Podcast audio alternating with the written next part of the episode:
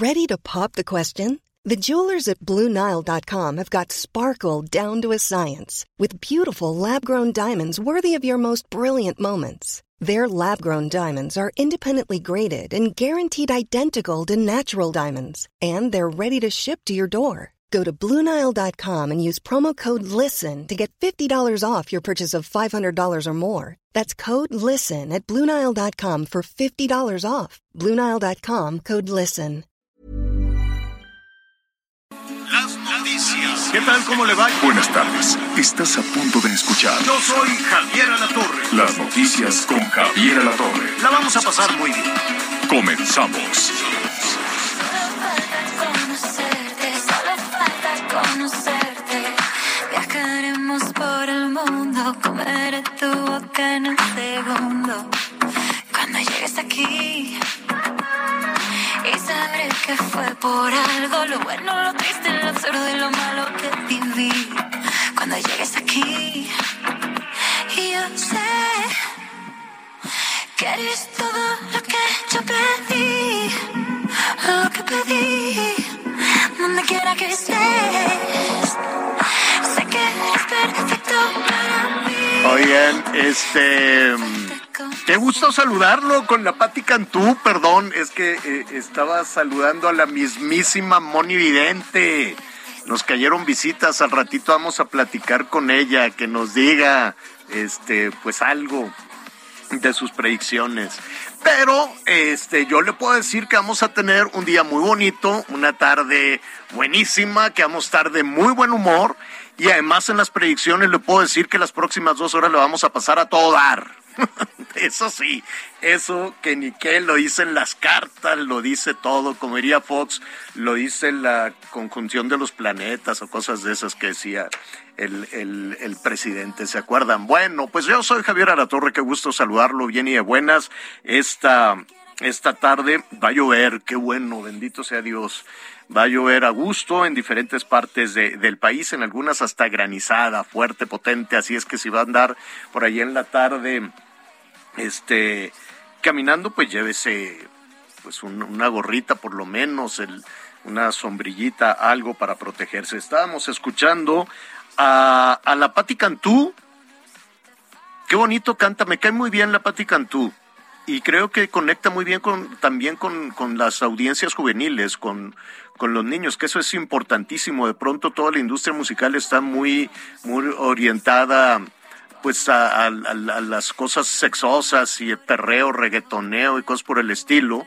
Y las audiencias infantiles se dejan de lado, ¿no? Todo, todo el tiempo, en, eh, incluso en los medios de, de comunicación masiva y en la industria musical también, ¿no? Yo creo que desde quién sería una cantante así infantil, esta Tatiana, y luego ya se acabó listo, Chabelo, Tatiana, pero pues Chabelo fue hace, hace al- algunos meses, ¿no? Este, y Ta- Ta- Tatiana, pues eh, la vimos también en el Masterchef Junior, no sé si ya acabó, no, no ha acabado, pero pues en lugar de estar conduciendo debería estar cantando y cosas, cepillín, pero pues después de eso, Pituca Petaca y aquellas cosas, pero pues ya, francamente, había otras gemelas, ¿te acuerdas? Ivonne y Beth y cosas así. Tú, Miguel Aquino, ¿de quién te acuerdas? Sí, sin duda. ¿Cómo estás, Javier? Me da mucho gusto saludarte. Por supuesto, yo fui época de Cepillín, fui de la época de, de Chabelo, fui de la época también de Tintón y Lagrimitas, también en aquella época también me tocaron esos, esos payasos. Ya Tatiana fue más de mis hijas, este, ya ese tipo de personajes. Y bueno, y Beth también, ¿eh? ¿Ah, Estas sí? gemelas creo que también por ahí en algún momento. nos- Lorenzo Antonio y sus hermanas, no Ah, si ¿te acuerdas de Lorenzo que tocaba el, el- el violín? El violín. ¿no?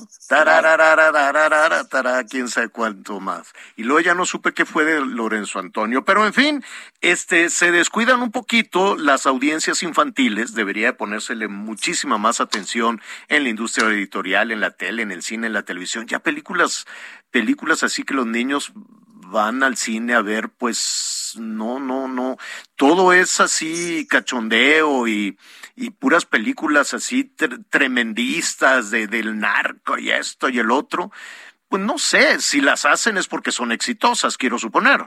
Y todas las producciones musicales hablan más de, de, de cosas así, de, pues, de, de, de, de, reggaetón, de sexo, de cosas, este, pues que son seguramente taquilleras. En fin, ya estaremos hablando ahí de, de esos temas en un momento más. Un poquito más adelante estará con nosotros Anita Lomelí, que anda, ya sabe, el tingo al tango por todo, por todo el país. Y esto de las audiencias infantiles salió porque la Patti Cantú, este, está en la voz Kids, la voz Niños, este, junto con Ricky Mau, Jos Favela, la María León, y, ahí van, ¿no? Luego estos niños conectan muy bien, eh, así son, son, muy emotivos, unos tan chiquitititos, en fin, otros ya muy sazones, ¿no? De estos niños que tienen más actitud de adulto ya sabe que, que, siempre sucede. Bueno, eh, tenemos muchísima, muchísima información, información en desarrollo que desde luego le,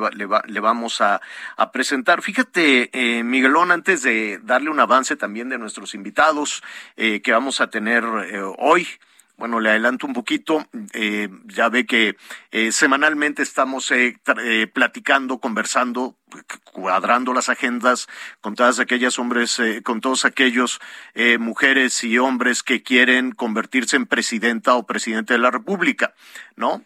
Ya hablamos con el Damián Cepeda, ya hablamos también en su momento con Monreal, lo vamos a invitar otra vez. Este, hoy vamos a platicar en unos minutitos más con Enrique de la Madrid, que también ha, ha, levantado la mano para convertirse, le vamos a preguntar, es candidato del PRI, de, de, de, una alianza de partidos, en, en, en, fin, ¿no? Estamos buscando también a, a Anaya, Enrique Anaya, que ha levantado la mano, y desde luego a todas las corcholatas del presidente, ¿no? Que, que con particular énfasis también en, eh, en la jefa de gobierno Claudia Sheinbaum, que al ratito le voy a decir qué es lo que dice también al respecto. De eso vamos a hablar al ratito en un momentito más. Información en desarrollo me llamó la, la, la atención. Vamos a estar en Hidalgo. Vamos a estar en Hidalgo también. Qué cosa tan, tan trágica. Morir a golpes. Y, y esto se lo estoy comentando por lo que ha sucedido en la cementera Cruz Azul, que va de, de, de pues está en medio de una polémica de fraude, de robo, de, de investigación con, con la fiscalía y es una historia que no termina y esta madrugada fue absolutamente violenta allá en Hidalgo, en las instalaciones de la cementera Cruz Azul, un enfrentamiento tremendo en la planta de la cooperativa Cruz Azul en Hidalgo, Miguel.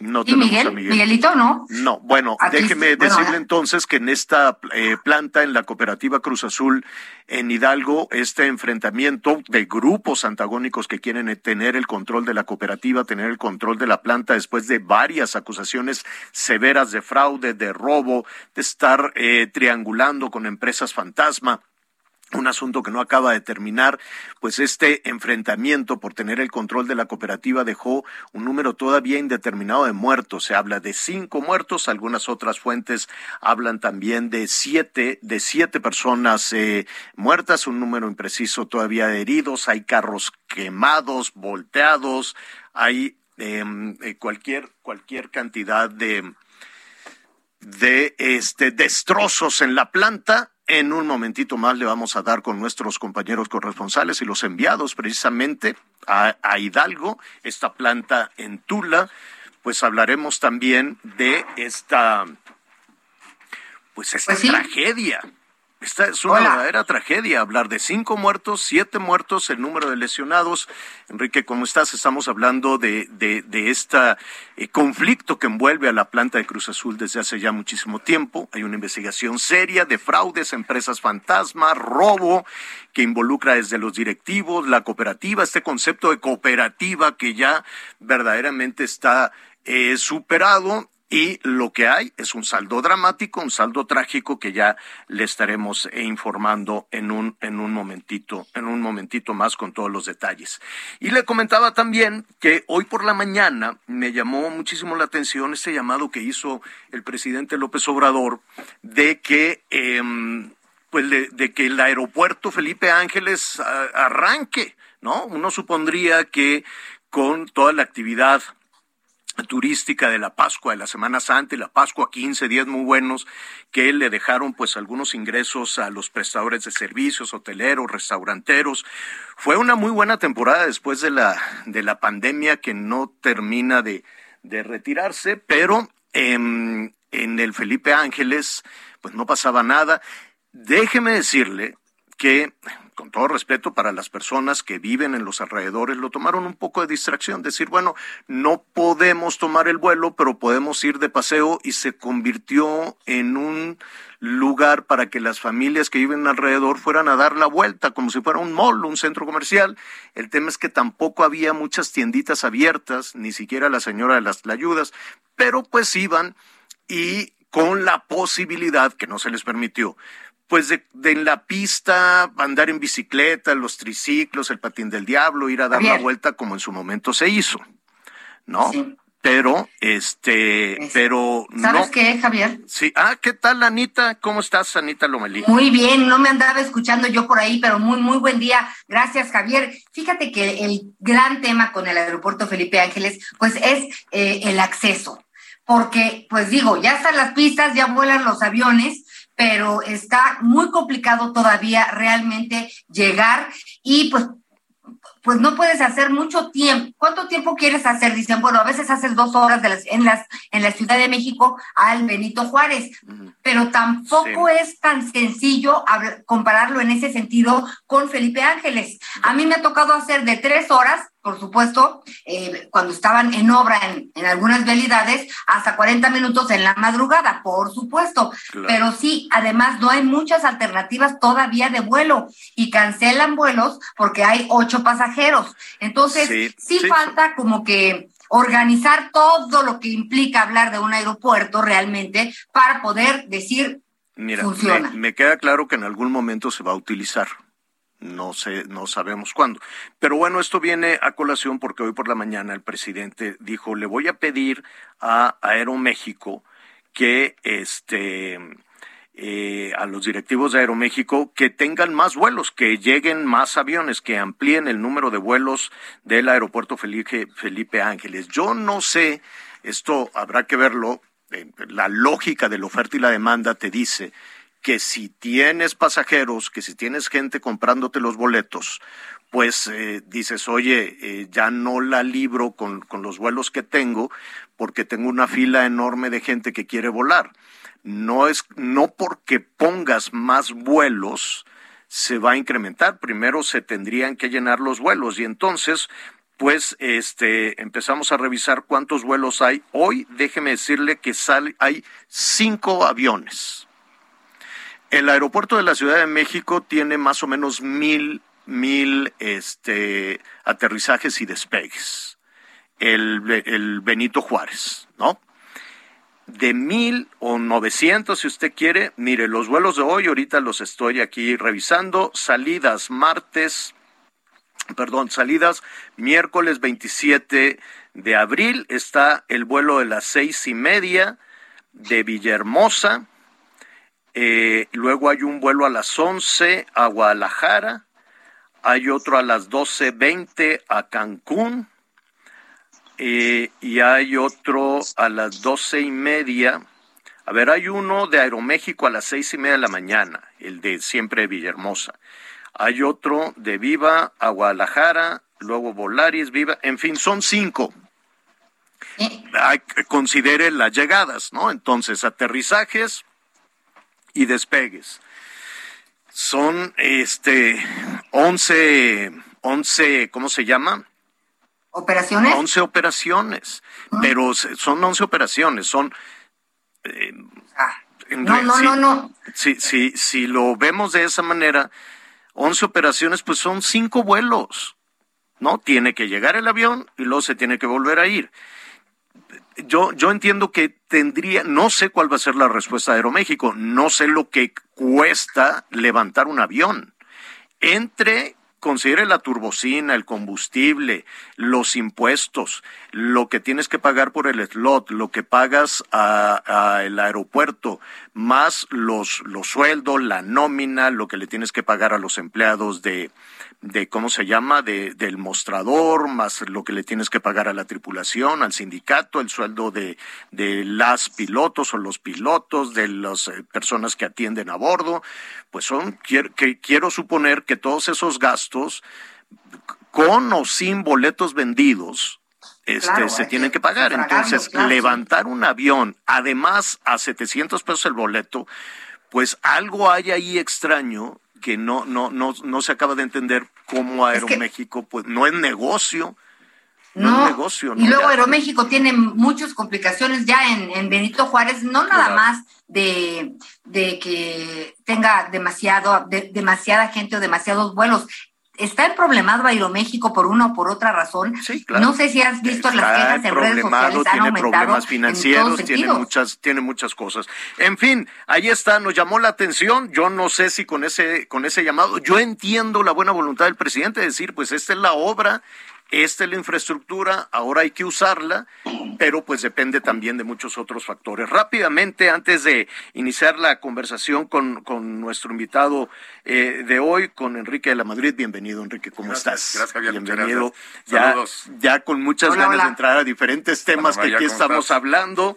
Eh, estaremos con Anita, con Miguel, pero rápidamente déjeme decirle, le hablaba yo de, de esta noche trágica en Hidalgo, en la cementera Cruz Azul. Nuestro compañero José Ignacio García, nuestro corresponsal del Heraldo Radio en Hidalgo, nos dice que qué pasó. José Ignacio, ¿cómo estás? ¿Qué tal, Javier? Un saludo a ti y a todo el auditorio. Pues comentarte que esta madrugada un grupo disidente intentó ingresar a las instalaciones de la planta cementera de Cruz Azul Jaso en el municipio de Tula y por ello fueron repelidos por los trabajadores de la cooperativa. Comentarte que el grupo encabezado por José Antonio Marín intentó ingresar a las instalaciones de la planta cementera cerca de las 4 de la mañana con personas presuntamente contratadas para provocar disturbios y por ello quemaron un total de ocho camionetas y una motocicleta. Al respecto, el vocero de la cementera Roberto Morales, ha mencionado que se activó la alarma para convocar a los trabajadores de la cementera en la defensa del sitio. Tras el fallido intento de la toma, el grupo agresor se fugó en al menos 15 autobuses provenientes del Estado de México y por ello las autoridades estatales implementaron un operativo de búsqueda de los responsables. Comentarte también que los trabajadores siguen en el interior de la cooperativa para evitar cualquier posible ataque que se presente en las próximas horas aunque el sitio está resguardado por la Policía Estatal y la Policía Municipal. La Procuraduría General de Justicia del Estado Hidalgo ha abierto la carpeta de investigación correspondiente para deslindar responsabilidades, sin embargo, hasta el momento no ha confirmado el total de número de muertos que se han presentado por este caso, aunque la misma Secretaría de Seguridad Pública Estatal detalló que se está haciendo el conteo de víctimas mortales por este percance y por lo cual también la propia cooperativa de Cruz Azul en un comunicado condenó los hechos de violencia que se registraron esta mañana y manifestó que únicamente las autoridades deben de castigar a los responsables de manera correspondiente conforme al marco jurídico legal. Es parte de la información que tenemos desde en este momento desde el estado de Hidalgo, Javier. Eh, un, un asunto que todavía tiene partes ahí oscuras, nebulosas. Eh, y dramático, trágico. Eh, nos estamos en posibilidad ya de confirmar el saldo, José Ignacio. Eh, de manera oficial no se ha confirmado, sin embargo, fuentes al interior de la Procuraduría han señalado que por lo menos se estaría hablando de cinco personas fallecidas en este evento. ¿Ya identificados? ¿Trabajadores?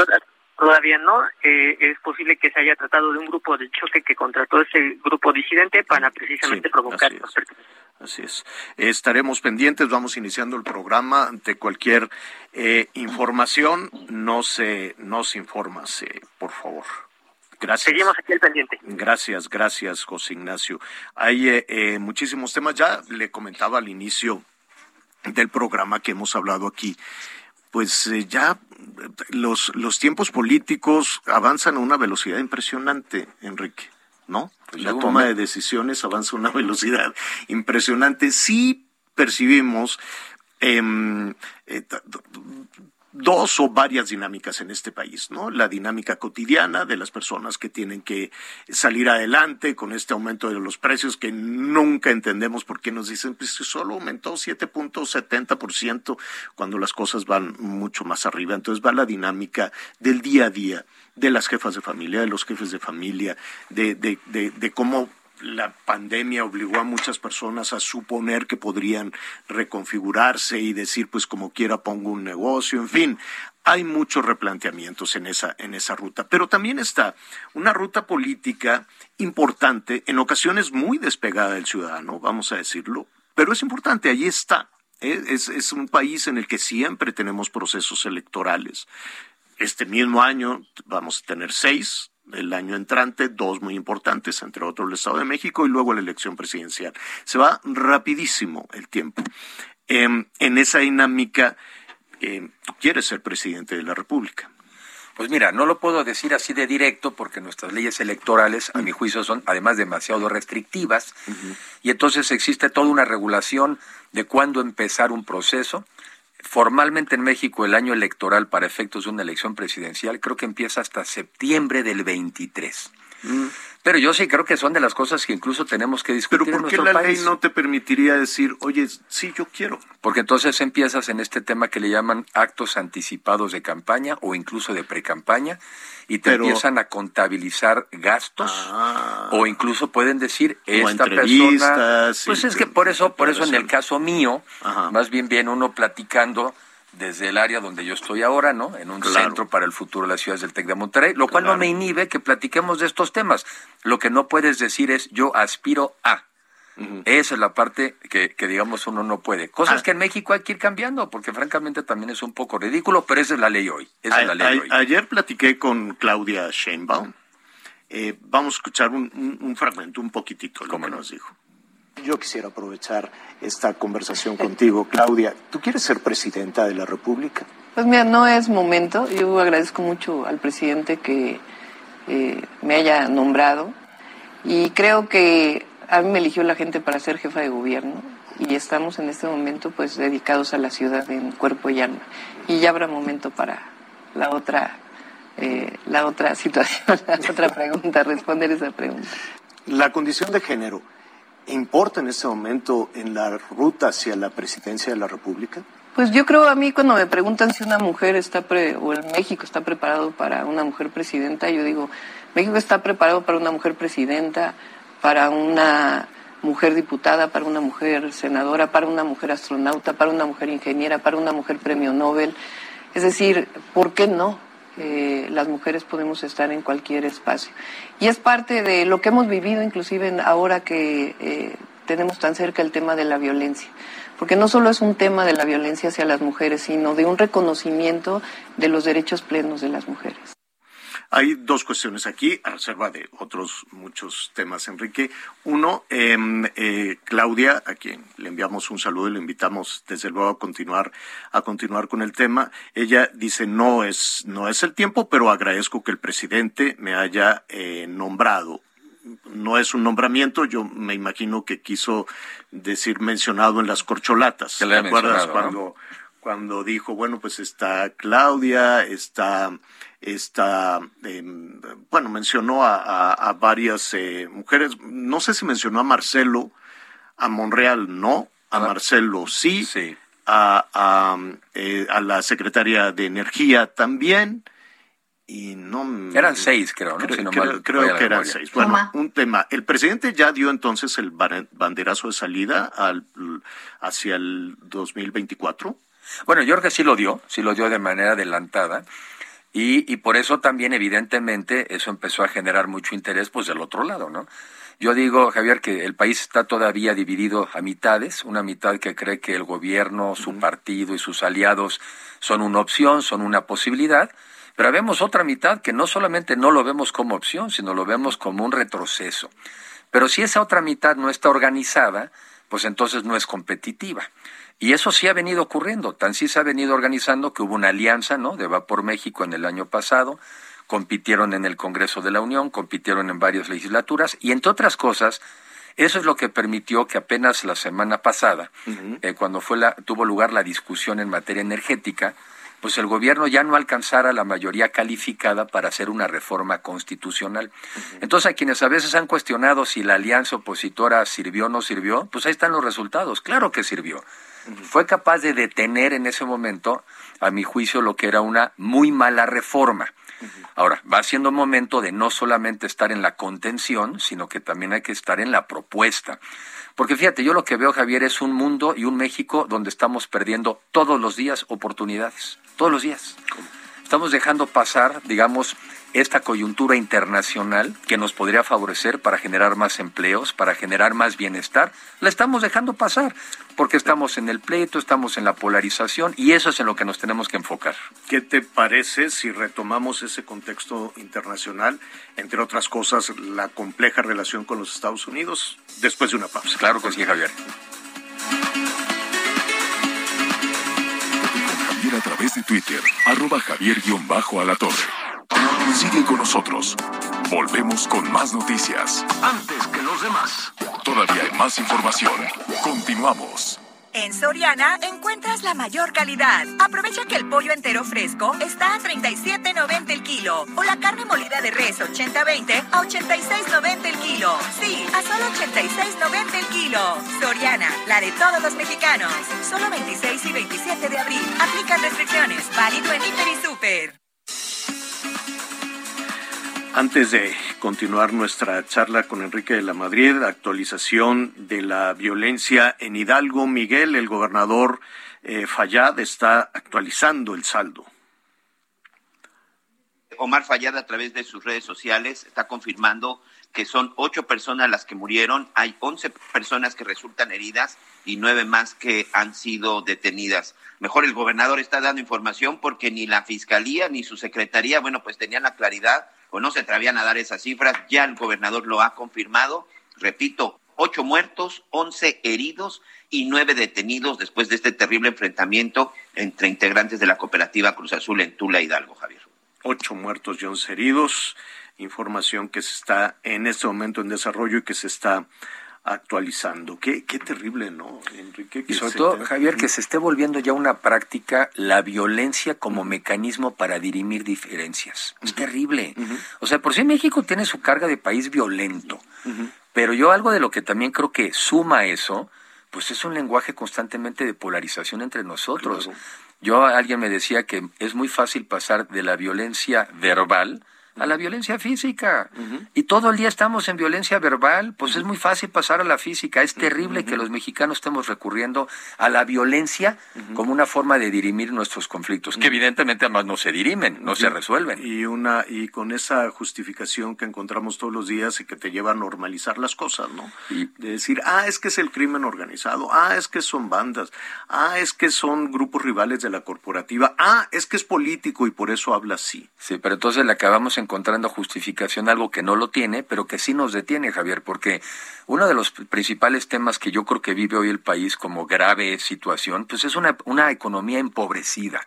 Te decía yo fuera del aire, ocho millones más de pobres en los últimos tres años, ocho millones más de pobres. Oye, pues una parte puede ser la pandemia, una parte, pero la otra parte tiene que ver con que no estamos aprovechando las oportunidades que México debiera de aprovechar. ¿Como cuáles? Mira, a ver una muy concreta. El conflicto que hay entre los Estados Unidos y China hoy en día, dos potencias que están peleando, va a implicar que muchas inversiones americanas en China, muchas inversiones europeas en China, se van a salir de ese país y van a buscar acercarse más a los Estados Unidos. ¿Y quién está ahí al lado? México. Tendríamos que ser nosotros ahora unos cazadores de inversiones que están en China para traérselas a México. Aún con nuestro ambiente llegan inversiones, pero llegarían tantas más. Otra oportunidad es que se está desglobalizando un poco el mundo, Javier. Quiere decir que estas cadenas de producción, eh, que hoy en día a veces para producir un solo bien eh, compras piezas de 50 países, ya nos dimos cuenta que tampoco funciona porque a veces si hay un tsunami y haces piezas en Taiwán, no llegan a tener, por ejemplo, chips para un coche en México. Se van a cortar estas cadenas de producción y a dónde deberían de venir muchas de esas inversiones? A México. Otro tema, estamos en una crisis de cambio climático, es de verdad, o sea, sí está habiendo un derretimiento de los polos, sí está habiendo más huracanes y más violentos, más incendios, nos vamos a tener que alejar de las energías fósiles a las renovables. ¿Y quién tiene posibilidades de recibir inversiones en energías renovables por el sol, por el viento? México. Y la cuarta, vivimos en un mundo digital, ¿no? El Internet, ve cómo nos comunicamos, los Twitter, los Uber, en fin. Pero hoy en día, ¿quién se sube más fácil al mundo del Internet? Un joven. Y México es una población de jóvenes. La mitad de la población tiene menos de 29 años de edad. Entonces, en lugar de todo el día andar en México. estás mencionando una, una, parte importante, perdón que, que interrumpa para no dejarlo pasar el tema de la energía. La energía eh, fotovoltaica, la energía solar, la energía por el viento, la energía eólica, este, eh, pero que van de la mano de inversiones que vienen del extranjero, de Estados Unidos, o de España, ¿no? Ahora toda la polémica de Iberdrola. Eh, antes de preguntarte qué, qué, qué, piensas o tú qué harías en ese sentido, no sé si escuchaste a Laida Sansores, la gobernadora de Campeche. Mira lo que acaba de decir de Iberdrola. Escuchemos. los que trabajan para los Iberdrolas, trabajan para su chingada madre, pues ahí se vayan. Este no es su tierra, este no es su mundo. Por eso los con todo respeto, porque pues usó la mala palabra, no, no, no escuchó muy bien. Podríamos mejorar un poquito el audio, subirle un poquito y lo, lo escuchamos, no, ¿verdad? A ver, a ver.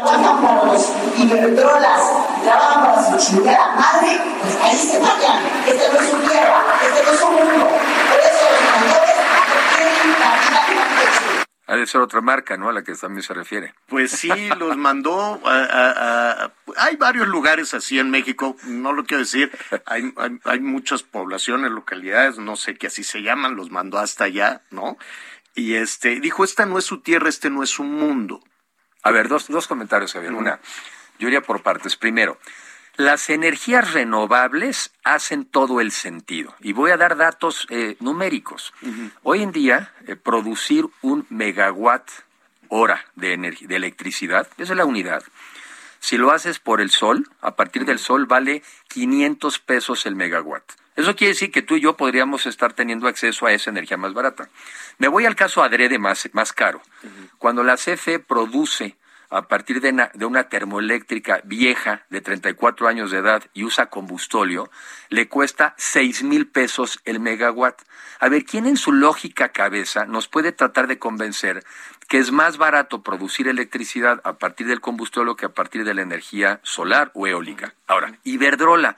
Vámonos, separemos. Si en el caso de Iberdrola, como es el caso, por cierto, existen que se han comprobado que puede haber prácticas irregulares, prácticas corruptas, bueno, que se sancione a Iberdrola, no a las energías fotovoltaicas o a las energías eólicas. En ese, en ese sentido va, ¿no? Jesús Ramírez, el vocero, el vocero presidencial, nos comentó también en este espacio que eh, eh, el problema no, no sería la autogeneración, sino eh, la, la, tranza que puedan hacer algunas empresas en, en, en, el sentido de una suerte de abastecedor paralelo y no tener socios, sino clientes, ¿no? Entonces dice, bueno, por ejemplo, no, no mencionó directamente Iberdrola, pero sabe que Iberdrola tendría más o menos 160 clientes que de manera paralela a la Comisión Federal, pues estaría eh, vendiendo. Sí, pero, eh, pero el gobierno se la pasa usando medias verdades para en el fondo imponer su versión de las cosas. O sea, lo que ellos en realidad quieren es un monopolio de Estado, quieren una Comisión Federal de Electricidad monopólica, que no solamente tenga las líneas de transmisión y de distribución, sino que además sea la única que genera la electricidad en el país. ¿Y eso no beneficiaría al consumidor? Claro que no. Al final de cuentas, lo que yo quiero como ciudadano es que me llegue el recibo más barato. Sí, pero no es posible justamente porque hoy en día el precio de producción de electricidad más caro lo trae la CFE. Entonces, y, y además pongo ejemplos más caseritos. Hoy en día tú y yo podemos en nuestras casas montar unos paneles solares. El gobierno lo que debiera de estar es que nos debiera estar dando estímulos fiscales, Javier, para que dijera, oye, vamos a apoyar a los mexicanos a que pongan sus propios paneles solares, incluso les vamos a dar un incentivo fiscal. Y de esa manera no necesitamos meterle tanto dinero a la CFE para que le llegue la, electricidad a casa de Javier o Enrique. Entonces, lo que ellos se la pasan haciendo es encuentran casos que sí son ofensivos y con eso creen que argumentan todo lo demás.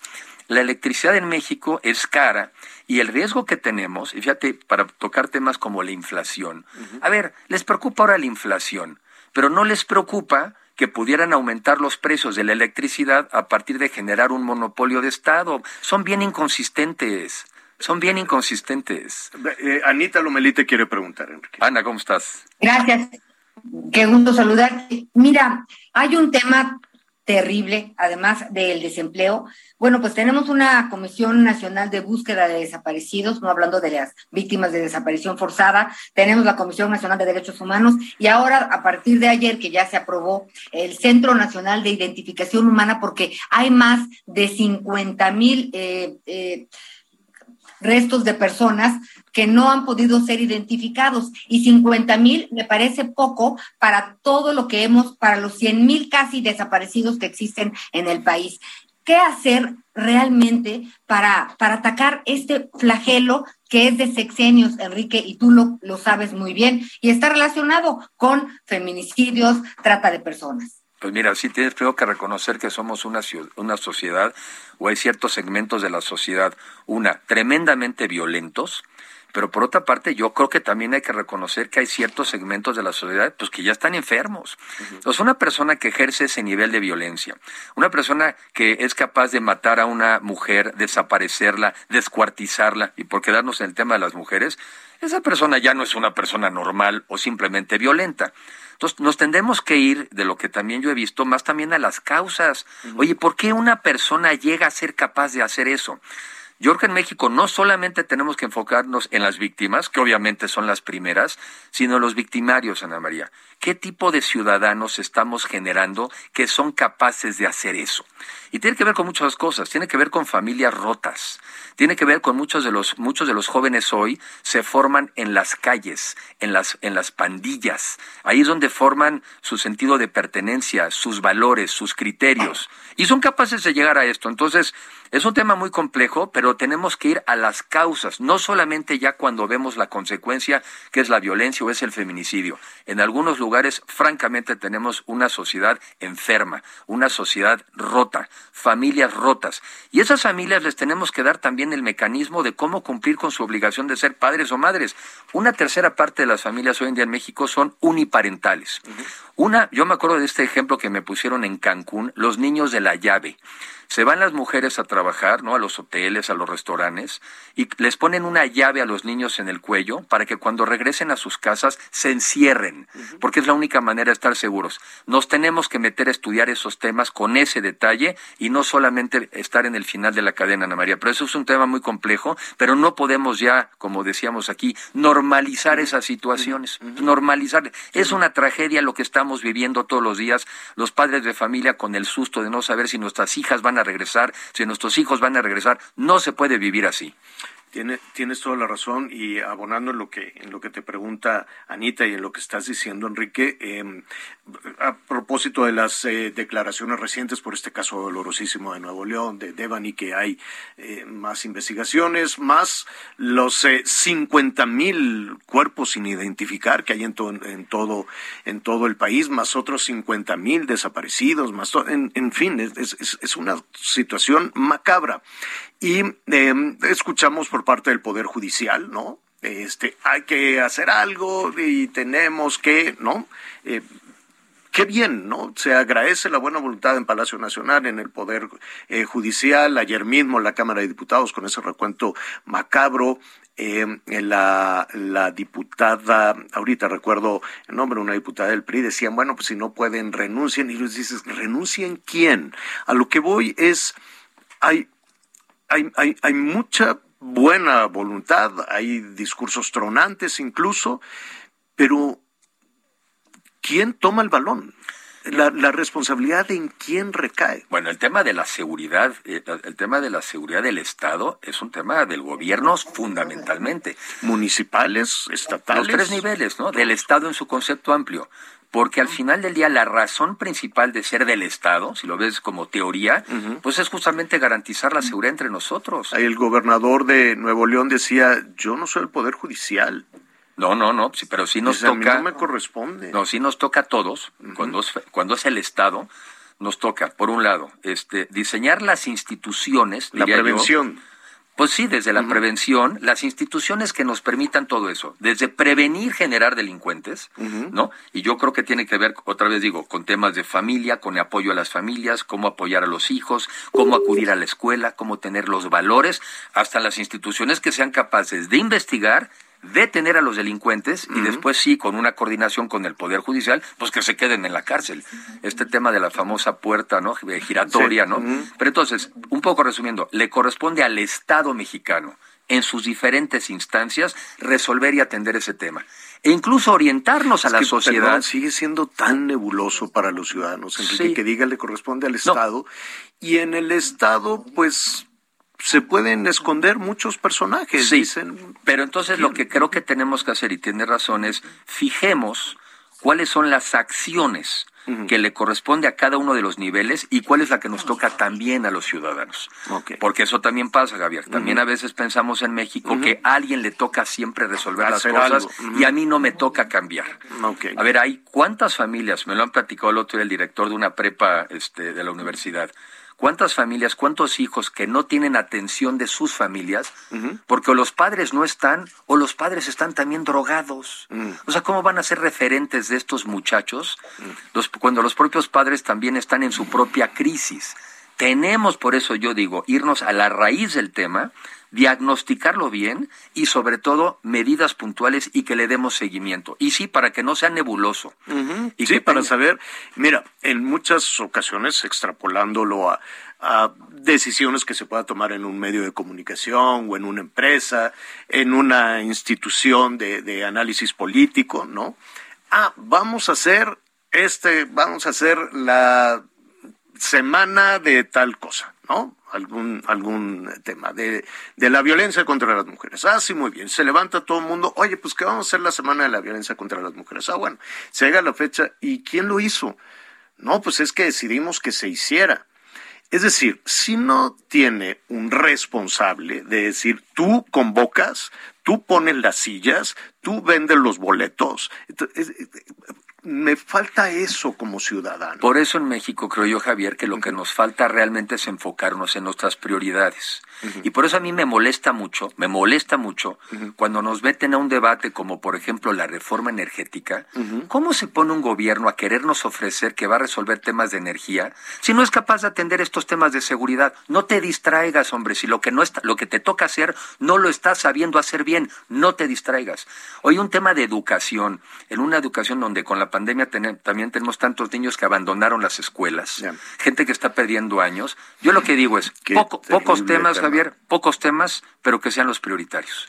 Enrique, se nos viene el tiempo encima. Tocaste educación, que es fundamental, y sobre todo después de este tsunami y de esta justo pérdida de responsabilidades, ¿no? Es decir, no, bueno, pues quitemos el tiempo completo y quitar el tiempo completo significa una cosa tremenda para muchas familias y para muchos niños que no reciben un, un, alimento. Para, en fin, tenemos educación, tenemos salud, salud. tenemos eh, seguridad, tenemos muchos temas que nos gustaría hablar contigo y tenemos además, la semana que se nos viene el tiempo encima, pero yo te quería preguntar, el próximo viernes va a haber una reunión, eh, qué bueno que va, habrá una reunión entre, entre los presidentes, López Obrador y Biden, será virtual, pero es importante donde se van a tocar varios asuntos. Hemos tenido visitas, enviados directos del presidente Biden en Palacio Nacional, muchas desde Kamala Harris hasta de, muy alto nivel, discutiendo muchísimos temas que en ocasiones se dejan a la interpretación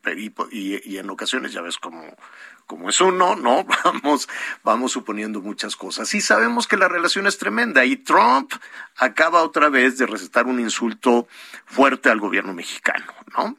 Em, ¿Tú qué harías con un presidente de los Estados Unidos como Trump? Porque Trump quiere buscar la reelección en el 24. Yo creo que nuestra mejor apuesta es respetar y hacer respetar de los dos lados el acuerdo internacional que firmamos los In- tres países. Insultó a Peña Nieto, insultó al presidente López Obrador. ¿Qué harías tú ante un insulto de un presidente tan poderoso como el de los Estados Unidos? Pues obviamente al insulto no, le res- no lo respondes con un insulto, pero obviamente actúas con dignidad. Pero a mí lo que más me preocupa de la relación con Estados Unidos es que no estamos respetando lo que acordamos y firmamos. Y por eso no le estamos sacando la mayor de las ventajas, que es que, que nuestra economía crezca mucho más, Javier. Parte de los problemas de inseguridad en nuestro país tienen que ver con que hay 8 millones más de pobres en los últimos tres años, con que los jóvenes no tienen perspectiva. Entonces, para, para a los Estados Unidos, en Estados Unidos tenemos, no en una actitud entreguista, sino práctica, tenemos una de las posibilidades de reactivar nuestra economía y generar oportunidades para los mexicanos. Hay que sacarle jugo a este tratado internacional que firmamos y hay que respetarlo. Entre otras cosas, la reforma energética que impulsaba el gobierno es vulnerar el acuerdo internacional. No va por ahí. Ahora, los, las diatribas, yo digo, para los conflictos y la polarización se necesitan dos. Pues uno que insulta, el que insulta normalmente queda bastante mal. Agarra un nivelito bastante más bajo, no hay que ponerse ese nivel. Pero además, y los gobiernos, Estados Unidos es mucho más complejo que un presidente. Ah, claro. Mucho más complejo. Es eh, tan complejo como un millón de dólares por minuto en el comercio. Pues nada más. ¿No? El 80% de nuestras exportaciones van a dar allá. Claro. El 80%. Y el socio comercial número uno. un número uno. Entonces, hay tanto más que sacarles a ellos en buenos términos que tener una relación distante. Esa famosa de, de, de- de vecinos distantes, los que salimos perdiendo en una mala relación con Estados Unidos somos los Porque los mexicanos. espacios los ocupa. Hay una fila enorme atrás del socio comercial número uno. ¿eh? Todo el mundo querría estar ahí. enorme, ¿No? enorme. Los chinos de pronto regresan, luego pues, se van para atrás, en fin. Eh, eh, hay muchos temas, Enrique. Te agradezco, te agradezco muchísimo. Yo sé que ya no lo explicabas, que por las cuestiones de las leyes electorales, pero este, pues yo supongo que Mientras lo digo uno de buena forma y al buen entendedor pocas palabras, ¿no? Muchísimas gracias. Este, a, a- ¿a quién ves dentro del PRI eh, levantando la mano, además de Alejandro Moreno? además, no lo va a decir eh, Enrique de la Madrid, lo voy a decir yo. Además de Enrique de la Madrid, además de Alejandro Moreno, eh, ¿a quién se ve en el PRI con la intención de competir en el 24? Pues sí, no me ha quedado claro que haya muchas otras personas que se pronuncien. Nada más aclarar, en mi caso, que no veo yo posibilidades de competir desde un solo partido. Lo veo como parte de una alianza. Y si no es en una alianza, no hay manera de ser competitivos. como, la, como la alianza que acabamos de ver, Como- PAN, eh, PAN, PRD, y PRI, Movimiento Ciudadano. y como oja- idealmente, ¿no? Eso sería el mundo ideal, porque solamente si la oposición se une es capaz de ser competitiva. y entonces, Pero cada uno trae sus gallos. Ahí está el gobernador de Jalisco, ahí está eh, Ricardo Anaya, ah, ahí está, pues también platicamos con Damián Cepeda. Son varios. Pero Hay la entonces- oposición en el PRI, no, no, no, no sé por qué no. Pero entonces el reto es ese, Javier. El reto es que las diferentes personas que tengan o tuviéramos intenciones, pues nos expongamos, salgamos, eh, pongamos nu- nuestras ideas, qué es lo que queremos hacer, y después solitos nos decantamos. Pero el reto es pasar por los tres partidos y pasar por la sociedad. Ahí es donde quizá el embudo ya se empieza a hacer un poco más estrecho. Hay mucho tema todavía, Enrique. Muchísimas gracias. Por cierto, antes de, de despedir, viene un homenaje para, para Miguel de la Madrid. Sí, Javier, qué El bueno que lo mencionas. cuatro. Mi papá murió, de hecho, el primero de, de abril de hace 10 años, pero pues por Semana Santa y otros temas decidimos hacerlo el 4, el 4 de mayo.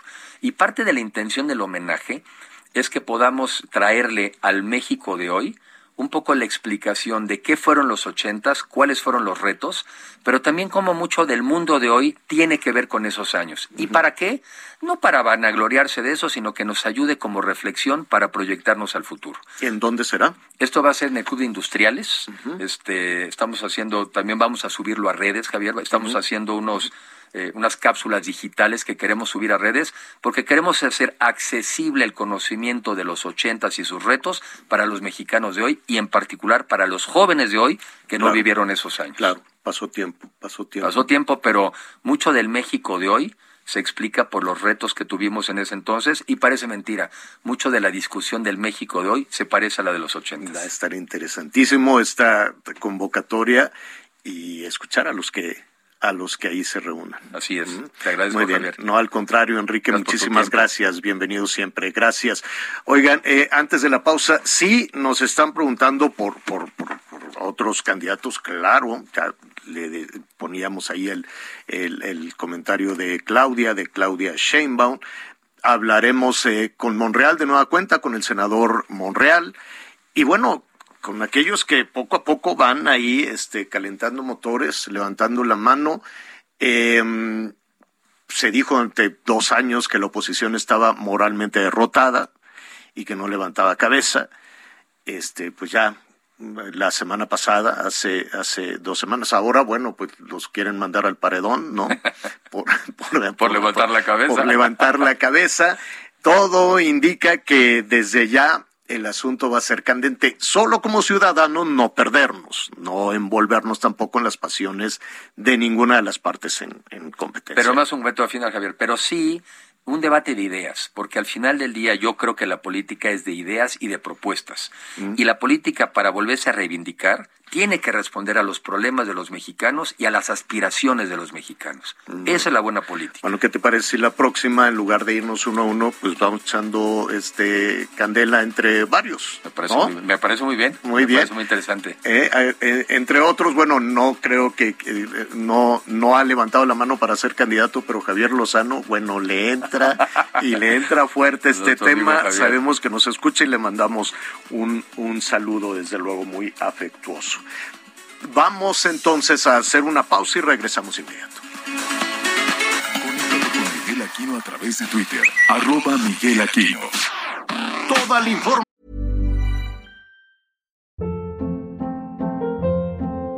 Hold up. What was that? Boring. No flavor. That was as bad as those leftovers you ate all week. Kiki Palmer here, and it's time to say hello to something fresh and guilt-free. Hello Fresh. Jazz up dinner with pecan-crusted chicken or garlic butter shrimp scampi. Now that's music to my mouth. Hello Fresh. Let's get this dinner party started. Discover all the delicious possibilities at hellofresh.com. Información antes que los demás. Ya volvemos.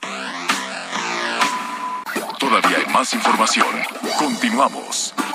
Las noticias en resumen. Son las 12 tiempo del centro de México en punto. La tarde de este martes se desplomó un helicóptero de la Secretaría de Marina cuando realizaba la maniobra de despegue en el aeropuerto de Mazatlán, Sinaloa. Al menos cinco marinos resultaron lesionados. Quedaron en libertad las dos personas que fueron detenidas en Tultitlán, Estado de México, presuntamente por criar perros para venderlos en tacos afuera del metro Tacuba en la Ciudad de México. Llevarán su proceso en libertad debido a que el maltrato animal no es delito grave en la entidad, afuera de Tacuba. Eh, una cuarta caravana de migrantes salió este martes desde la estación migratoria siglo XXI ubicada en Tapachula, Chiapas, con la intención de solicitar su regulación migratoria que les permita llegar a la frontera con Estados Unidos. Hoy el dólar se compra en 20 pesos con 14 centavos y se vende en 20 con 62. Oye Javier, Qué cosa terrible, ¿no, Anita? No Javier, te quiero decir, les tengo que decir una cosa. A ver, Trabajo muy cerca, ahí de, de Tacuba, De- en ajá. Canal 11, cerca Ajá. del Poli. ¿Ya fuiste a los tacos? Entonces estoy a dos de confirmarles que por lo menos me he comido cuatro. Voy a ir a buscar ¿Cuatro el puesto para ver si es ese. Sí. ¿Y ¿Y sabes qué qué tal? pasa? Pero Como qué tal, qué tal. Digo, eh, es que yo sé lo que estamos hablando, pero qué, qué cosa tan, tan terrible a mí, la Qué verdad. ruin, de verdad qué ruin por, por los perros, de veras, qué, qué, qué terror. Oiga, Este, y si usted quiere, también. quiere adoptar un perrito, quiere adoptar un perrito, este, vamos a, desde ayer que estábamos platicando el caso de Querétaro, saludos a Querétaro también, donde allá sí se procedió y se va a llevar a juicio a una persona por maltratar este perros por, por asesinarlos, matarlos, le dieron ahí una salchicha envenenada. En el caso de, de México, nos decía la abogada queretana, pues no queda muy claro este, cómo van a proceder contra estas personas que sacrificaban.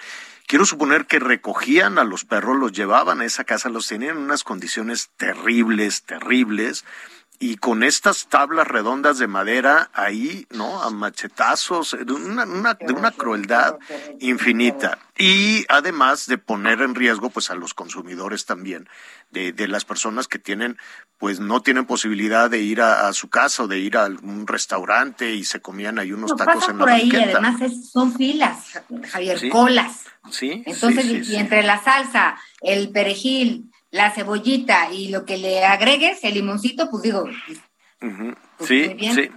Oye, que también tiene, que también tiene, no quiero decir justificación, pero evidentemente tiene una explicación de por qué incluso la gente acude a este tipo de lugares, porque son taquerías que te ofrecen cuatro o cinco tacos por 20 pesos. Claro. Lamentablemente también, Claro. pues mucha gente busca lo barato. Sí, pues, pero para tomaban la materia prima, algo, ¿no? la materia prima de las calles. Yo recuerdo, barata, pero no, qué horror. yo recuerdo, eh, saludos a Mexicali y a Tijuana, vivieron una época también terrible cuando se confirmó, pues, que en algunos restaurantes, este, sacrificaban también algunos animalitos, algunos perros, algunos restaurantes, sobre todo de comida china. Y mira, hoy que voy a comer comida china y la comida china de Mexicali tan buena, tan buena.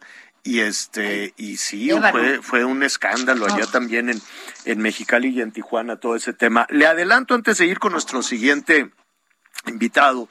Este, mire, al ratito vamos a retomar este eh, pues va- varios varios eventos de la realeza, ya ve que estuvimos ahí con el cumpleaños de la reina.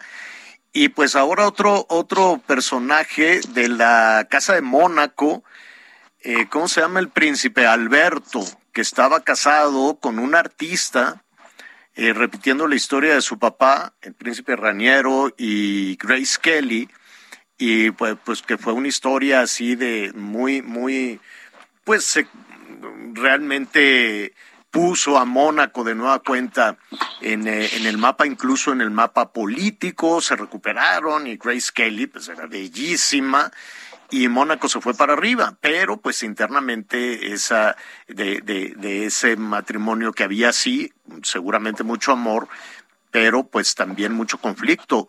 Qué vagos le salieron todas las hijas y los hijos a, la Grace Kelly y al príncipe Raniero, escándalos más escándalos, y este, y después el príncipe Alberto se casó con otra artista que se llama Charlize Theron, si no me equivoco, pero quien sabe este temas, pues es la especialista que nos acompaña siempre en este asunto, ya lo va- vamos a estar platicando en un en un eh, en un ratito en un ratito más nada más para adelantarle un poquito de los temas que, que vamos a platicar.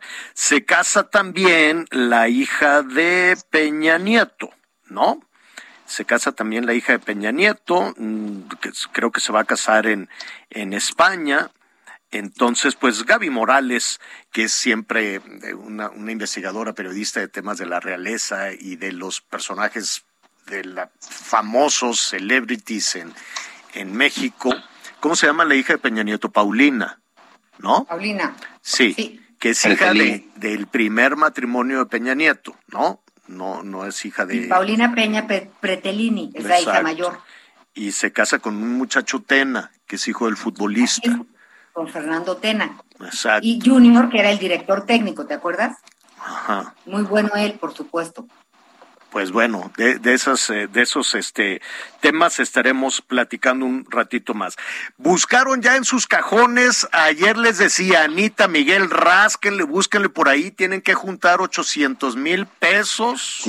Fíjate que, fíjate Javier, que ayer, no sé, me imagino que tuviste oportunidad de, de escuchar el space que hizo Ricardo, Sí, ahí Ricardo participé Salinas con Ricardo Salinas. en donde, en donde daba una explicación donde decía que hoy era el oro virtual y que teníamos que invertir y que no necesariamente necesitamos los 800 mil. Creo que fue una explicación en donde, pues alguien como Ricardo Salinas, que si sabe de inversión, por supuesto, es él, creo que sí es una muy buena oportunidad. ¿eh? Ayer que estuve en el Space, bastante interesante. Sí, y, y bueno, yo les decía, es que no te nos adelantes porque la gente va a decir, bueno, ¿de qué estamos hablando? qué están Del? Bitcoin, de la criptomoneda.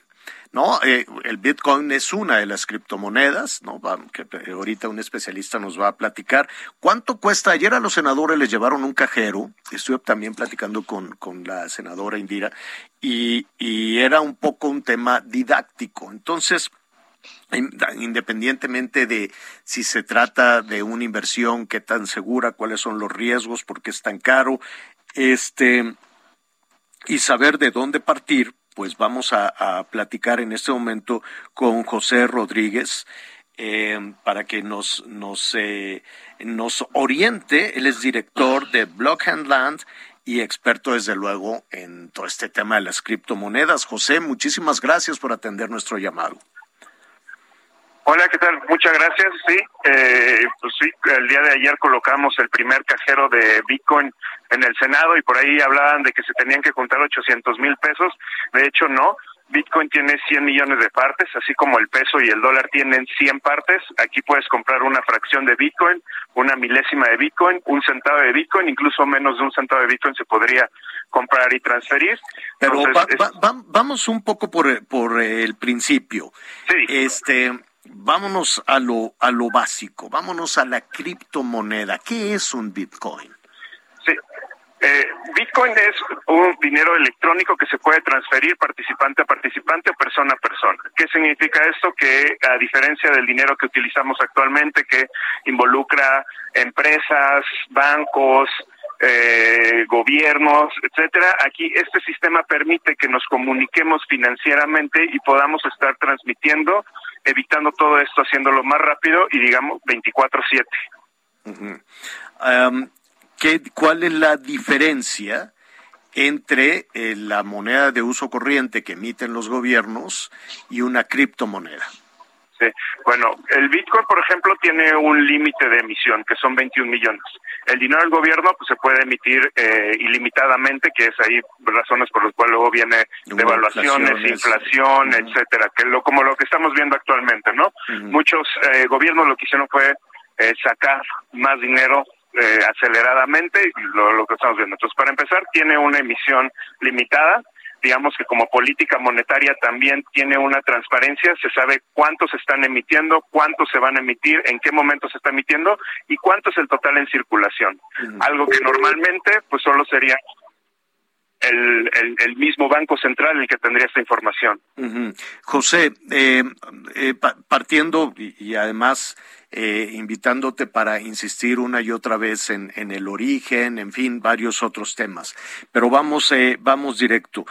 ayer efectivamente hablábamos, era un poquito menos de 800 mil pesos por un Bitcoin, pero hay fracciones de esto, ¿no? Sí. Así es.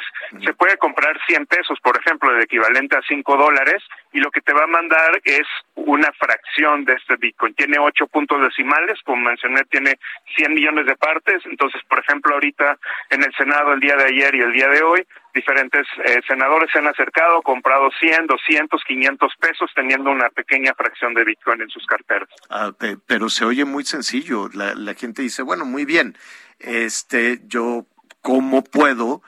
Em, ¿cómo puedo entrar al mundo de las criptomonedas? ¿Dónde puedo comprar una fracción o si se puede el Bitcoin? Sí, uno de los lugares más comunes son los sitios de intercambio. En, México, el, uno de los mayores sitios de intercambio es precisamente eh, Bitso, pero otra manera sencilla con lo cual lo hacemos es precisamente con los cajeros. En el cajero Tú con unos cuantos clics en la pantalla, es una pantalla táctil, tú puedes comprar tus primeros bitcoins. Das clic en la parte de compra, te da una cotización, muestras tu cartera en la pantalla, que es un código QR, lo lee, metes los billetes y posteriormente completas la transacción y te envía los bitcoins a tu cartera y, y ah. transacción completada. A ver, permíteme otra vez. vámonos un poquito, vámonos un poquito de la mano, José. Estamos platicando con José Rodríguez, director de Blockchain. Blockchain Land, ¿lo dije bien? No sé. Sí, Blockchain Land en Talentland, sí. Exacto. este, para, para que nos explique cómo acercarnos. A ver, vamos a poner un caso hipotético que yo sé que las nuevas generaciones, los más jóvenes, pues de alguna manera están muchísimo más relacionados, sí. lo ven de una manera muy natural, ¿no? Incluso, sí. incluso cómo interactuar entre ellos de esta manera. Pero para quienes tienen un patrimonio y que dicen, bueno, pues igual puedo empezar a conocer eh, el mundo de las criptomonedas, ya después te voy a preguntar si es un estilo de vida o es una inversión, pero ya, sí. ya lo veremos en un momento. Este, ¿a dónde se acercan? Vamos a poner Ciudad de México y ya después vemos otras partes del país. Ciudad de México, una persona que dice, mira, pues yo tengo ahí un, patrimonio y quiero entrar a esto. Vamos a ponerle una persona que se acaba de retirar, ¿no? Que, que acaba de recibir su jubilación, que tiene una posición cómoda, que no se está poniendo en riesgo. Eh, ¿Qué tendría que hacer? Bueno, en caso de esa persona, lo más probable es que ya tenga una cuenta bancaria y que haya eh, interactuado con algún producto financiero, entonces facilitan las cosas. Lo que tiene que hacer es, ahí tiene tres opciones. Uno es comprarle Bitcoin directamente a alguien que ya tenga y, y que realicen el intercambio. Otro sería a través de estos sitios de intercambio, que son páginas web donde tú te puedes dar de alta, similar a la experiencia que ya tienes ahora con los bancos en línea o las casas de bolsa. ¿Y cómo, y cómo te das de alta? Cajeros. Ah, te okay. están preguntando, ¿cómo te das de alta? Sí, en el caso de los sitios de intercambio, lo que tienes que hacer es meterte a la dirección con un correo y una clave tú ya te das de alta y posteriormente te va a solicitar alguna documentación que es algo similar a tu banca electrónica, ¿no? Que es una identificación eh, oficial emitida por el gobierno y diferentes eh, documentación para que puedas abrir esa cuenta y posteriormente es decir, comprar y vender. Si hay un si hay un seguimiento, si hay una identidad eh, confirmada de quién está comprando el Bitcoin. Sí. Las cuentas se llaman les dicen pseudonónimas. ¿Qué significa esto? Tú tienes una como cuenta clave asignada cada vez que abres una cartera, pero si tú quieres usar un, eh, una interfaz como los cajeros o como los sitios de intercambio, estos cumplen con la regulación y cumplen con lo de prevención del lavado de dinero. Por eso se pide esta documentación. Pero estrictamente, uh -huh. eh, tú podrías transferir Bitcoin entre, entre usuarios sin esta documentación si es que los dos ya están familiarizados y tienen una cartera de Bitcoin. Bueno, ahí está. Entonces, una identificación oficial que puede ser, eh, ¿qué? INE, pasaporte. Tu, tu, pasaporte, tu credencial de lector, eh, cualquier identificación emitida por el gobierno. Licencia, no. Sí, en el, en el, eh, bueno, algunos sí lo aceptan con identificación oficial. Y en el caso del cajero también depende de el monto que estés transaccionando. Okay. Eh, montos pequeños Oye, no se necesitan ninguno. Ok, Anita. Mira, por ejemplo, hablan de comprar un Bitcoin o una parte. Uh -huh. Entonces, y ustedes discúlpenme, pero luego yo digo, bueno, será el Bitcoin como un tren, ¿no? Para, porque también estaba tratando de convencer a mi mamá ¿Cómo y me que dice, como un lo tren? voy a perder todo porque un día en la bolsa los que se metieron. Entonces, ¿cómo podríamos solamente, a ver, a, déjanos de tarea leer algo eh, para realmente como que estar en, en la conversación? y entender. O sea, tener lo que lo que Anita quiere es tener más información. Yo sugiero Ah, lo siguiente. supuesto. Yo, yo sí quiero lo siguiente, Anita José. Oye, esta es la primera conversación. Y no, esta es la primera conversación que tenemos con José. Para muchísimas personas no sabes la cantidad de llamados que te están que te están llegando de diferentes partes del país, que si es solo en la Ciudad de México, que si puede ser en otros lados. Entiendo que puede ser, esto es universal, puede ser en cualquier, cualquier lugar del mundo. Puede ser en cualquier lugar de, de, del mundo de entrada. Y te están preguntando qué riesgo efectivamente, ¿no? Dicen, oiga, yo puedo perder mi dinero. Pues supongo que eh, como cualquier inversión tiene, tiene sus riesgos, ¿no? Sí, uno de los riesgos más grandes, por ejemplo, que normalmente dicen los gobiernos o las autoridades es precisamente eso, la volatilidad. La mayoría de las personas no están acostumbradas a una inversión, digamos, en bolsa, a una inversión como lo que se lleva a cabo en las casas de bolsa. Entonces, pues si pierdes valor su, su dinero, pues se va a preocupar, ¿no? Esto está moviéndose todo el día, similar a las acciones, similar al oro, Claro. todo el día hay una cotización, entonces puede que tengas una plusvalía, puede que tengas una minusvalía. Así ¿Qué es, es. importante aquí?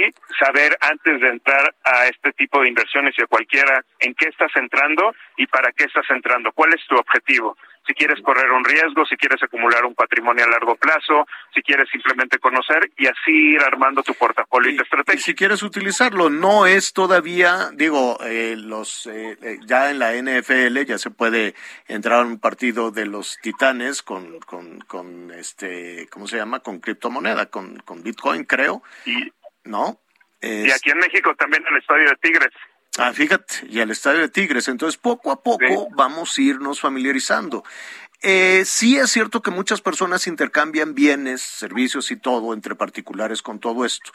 Eh, y eh, pues mira, yo creo, yo, yo creo que, José, hay que avanzar, ¿no? Hay que experimentar, hay que conocer y, y sobre todo creo que tanto muchos gobiernos que están en contra de todo esto y muchas personas, básicamente es temor a lo desconocido. Correcto. Y para superar ese temor, incluso de los gobiernos, aunque ya el gobierno mexicano está, que esa es otra cosa, ¿eh? la moneda digital que se planteó en el Banco de México, que ya lo estaremos platicando, es otra cosa. Entonces, este José, esta es una primera conversación que te agradecemos. Ya nos diste un poquito el ABC, ¿no? El primer paso, el primer entendimiento, ¿no?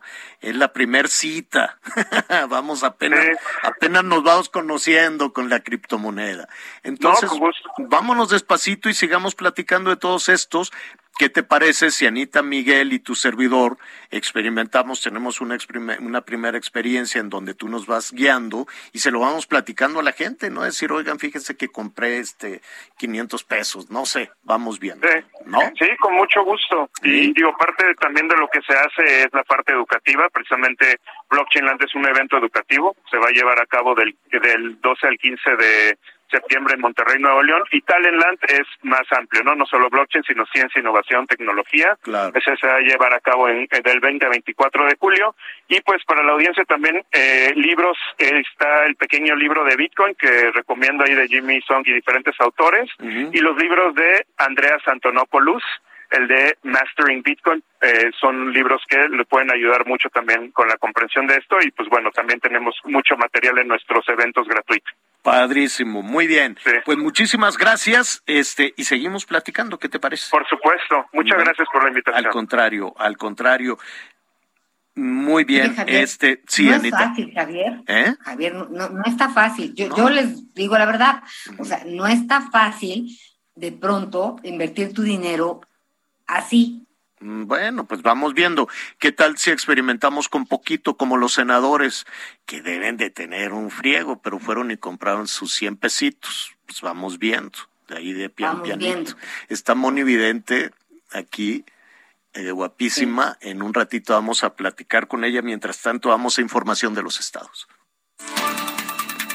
En Tamaulipas, la Cruz Roja Mexicana, Delegación Sur, continúa sufriendo por la carencia de recursos económicos que puedan provenir de la sociedad, pues durante la colecta lanzada en diciembre del 2021 apenas han logrado captar 200 mil pesos, lo que contrasta con los poco más de un millón de pesos mensuales que necesitan para las estaciones de servicio en los tres municipios de la zona sur de la entidad. Así lo declaró el presidente del Consejo Directivo de la institución, Eduardo Lacabex Palacios. Desde Tamaulipas, Carlos Juárez.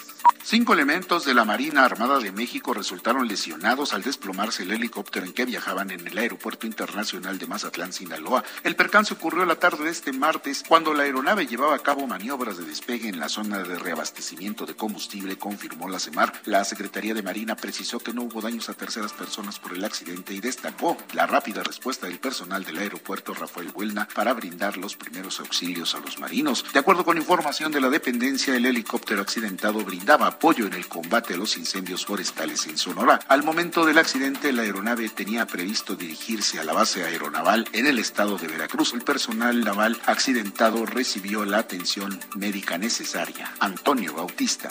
Beatriz Gutiérrez Müller, esposa del presidente de la República, Andrés Manuel López Obrador, visitó este martes el estado de Baja California para promover el programa Fandangos por la lectura del gobierno federal. Por más de dos horas se llevó a cabo la presentación en la la explanada del Centro Cultural de Tijuana con la presencia de la gobernadora del estado, Marina del Pilar Ávila Olmeda, así como estudiantes, autoridades estatales y federales. El programa Fandangos por la Lectura comprende talleres de lecturas públicas, actividades musicales y culturales dirigidas a niños y jóvenes del país. Desde Tijuana, informó Ana Laura Wong.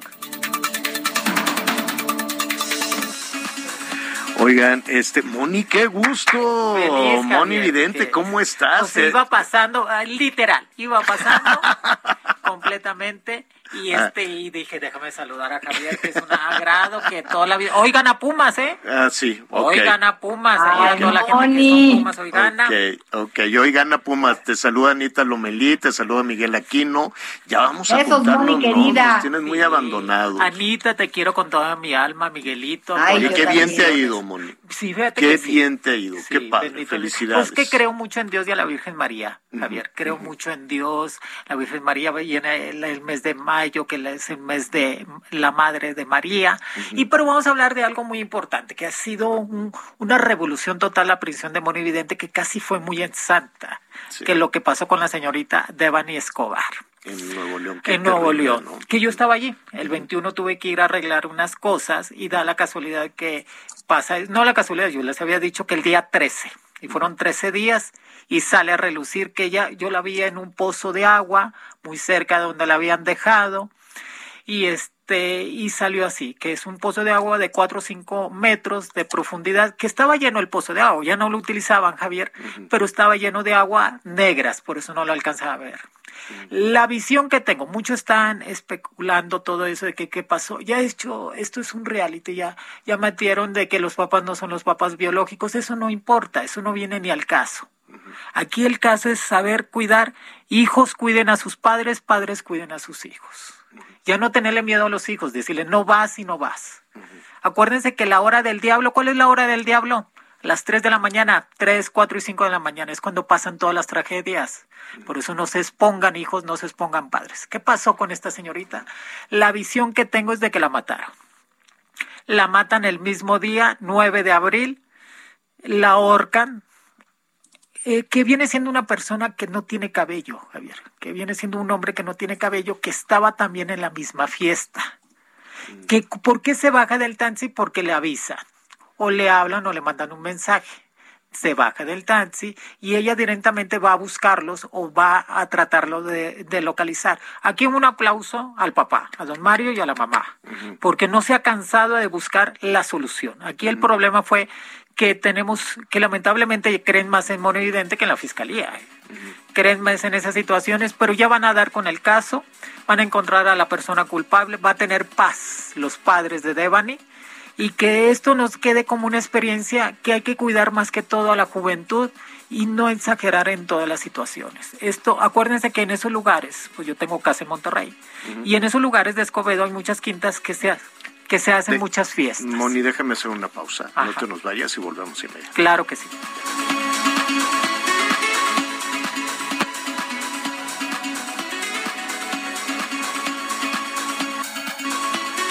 Conéctate con Ana María a través de Twitter, arroba Anita Lomelí. Sigue con nosotros. Volvemos con más noticias. Antes que los demás. Todavía hay más información. Continuamos.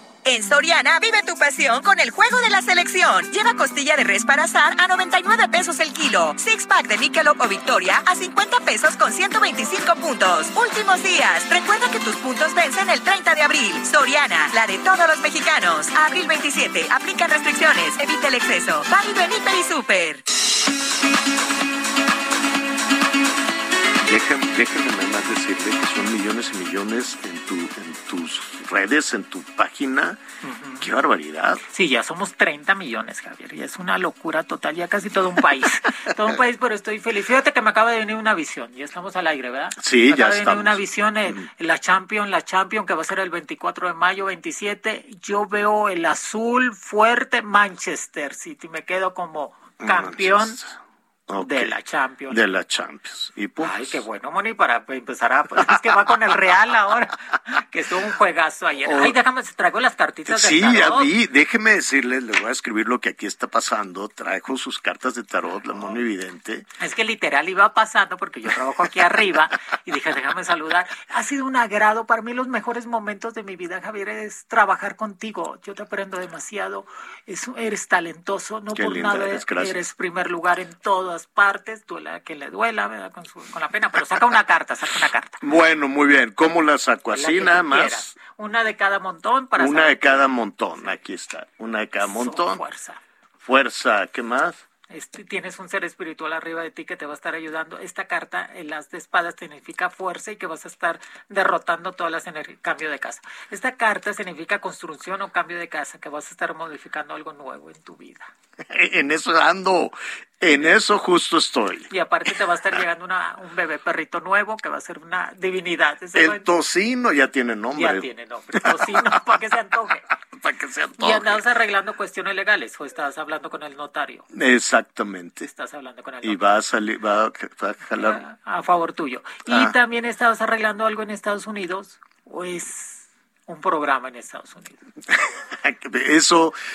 Eso, Eso, lo platicamos después. Debería Allá de venir eh, cada estamos, miércoles, va- Vamos y venimos cada rato ahí a los Estados Unidos y bendito sea Dios, está funcionando muy bien. Ya les platicaremos muy pronto. Oye, Fíjate que sí, me voy a comprometer que cuando tenga una aprehensión así muy importante, ¿sabes qué, Javier? Yo pues yo estoy los miércoles contigo y estés aquí, tengo que decir esto para que las cosas viene un mes muy bueno, el mes de mayo. Mayo, señores. Viene un mes de, de abundancia, de prosperidad, de estar mejor en todos los sentidos y querernos más, que se baje completamente toda la que vi que estaba Miguel de la Madrid aquí contigo, que se me Sí, un talento. Enrique, Enrique, de la Madrid, Miguel. hijo de Miguel. Hijo de Miguel Ujú. que yo conozco a ellos desde hace muchos años.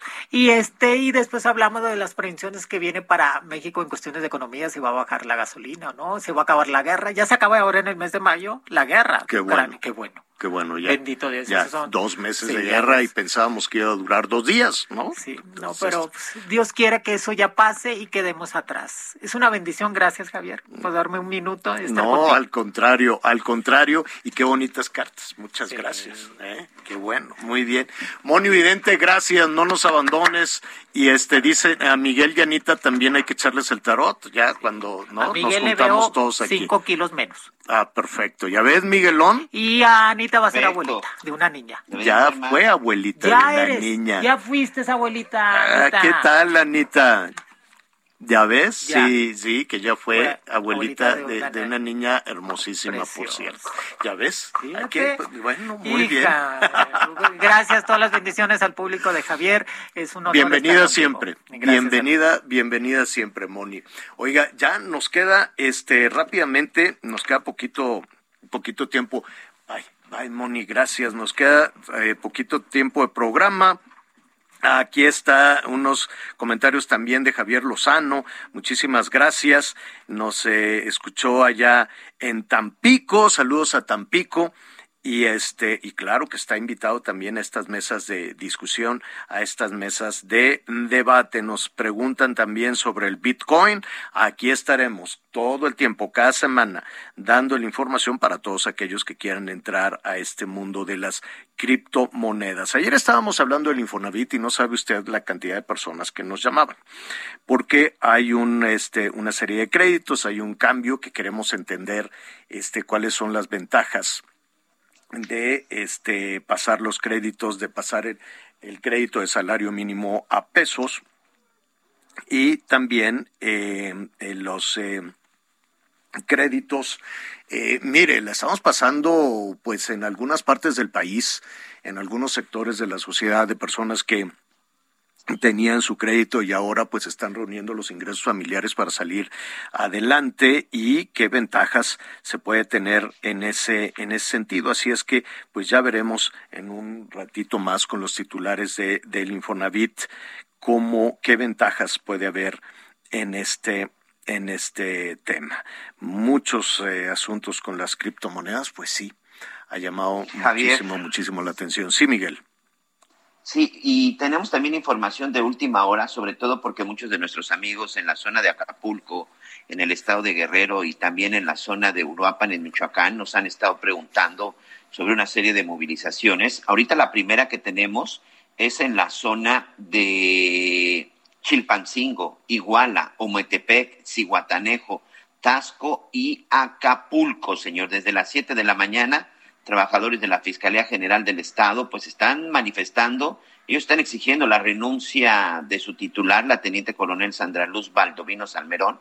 Ellos la están acusando de acoso laboral y de que está militarizando la dependencia y por lo pronto, bueno, pues en todas estas ciudades importantes del estado de Guerrero pues están a cabo, están llevando a cabo las protestas y esto está provocando incluso, bueno, pues una afectación importante. Y atención para nuestros amigos en Uruapan, Michoacán. Otra vez, lamentablemente, este bello estado de Michoacán en manos de la violencia, en manos de la inseguridad y también, perdón por lo que, ante la indiferencia de las autoridades. Desde muy temprano, Javier, se están registrando enfrentamientos armados en el municipio de Uruapan hay carreteras bloqueadas, están secuestrando y quemando vehículos.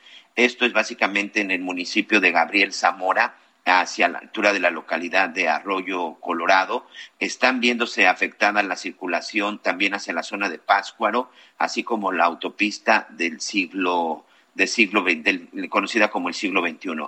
Ahí están dando enfrentamientos desde temprano son las 12 del día con 37 minutos tiempo del centro de México. Estamos hablando de hace por lo menos cinco horas y lo sorprendente, lo increíble mm. es que el mensaje que estamos recibiendo de nuestros amigos en la zona de, de Páscuaro es que se siguen escuchando los disparos y aparentemente cero presencia de autoridades. Cero y, y seguramente el argumento de nueva cuenta será pues que se están peleando la plaza. ¿No? cosa, que es terrible. Pátzcuaro, que además es bellísimo, no sé, tú conoces Pátzcuaro, es, es, es de sí, por supuesto.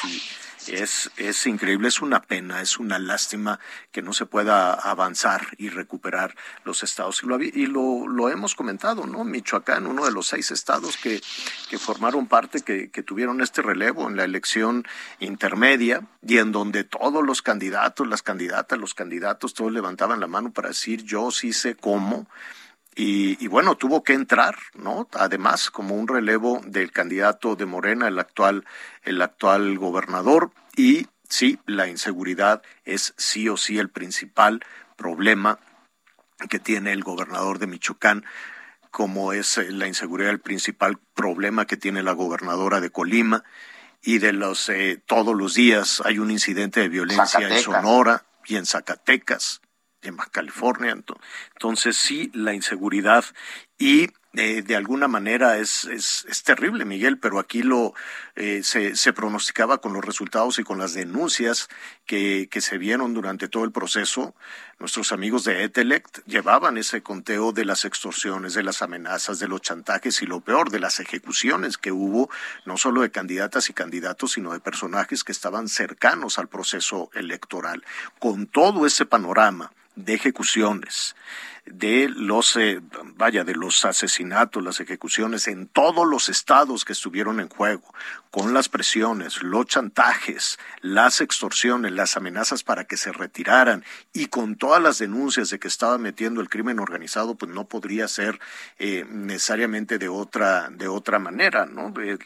A, a gritos te estaba diciendo esta, esta situación en el proceso electoral intermedio que eh, la violencia sería sí o sí uno de los grandes, uno de los grandes problemas. Qué pena, ahí estaremos pendientes desde luego de lo que esté sucediendo en Michoacán. Gracias, Miguel. Vamos a cambiar eh, drásticamente de tema. Ya le, ya le decíamos que pues hay personajes que son celebridades en el mundo, ¿no? Y que por ser integrantes de las casas reales, este, Em, pues captan la atención, la atención internacional. Esta tarde vamos a ir hasta Mónaco y vamos con Gaby Morales, nuestra eh, amiga, periodista, compañera, colega que hace toda esta investigación del estilo de vida y de la realeza, de las casas reales, no nada más en Europa. Ah, eh, también le vamos a preguntar a ver si la próxima semana Gaby nos cuenta de la Casa Real japonesa, con toda una serie de temas también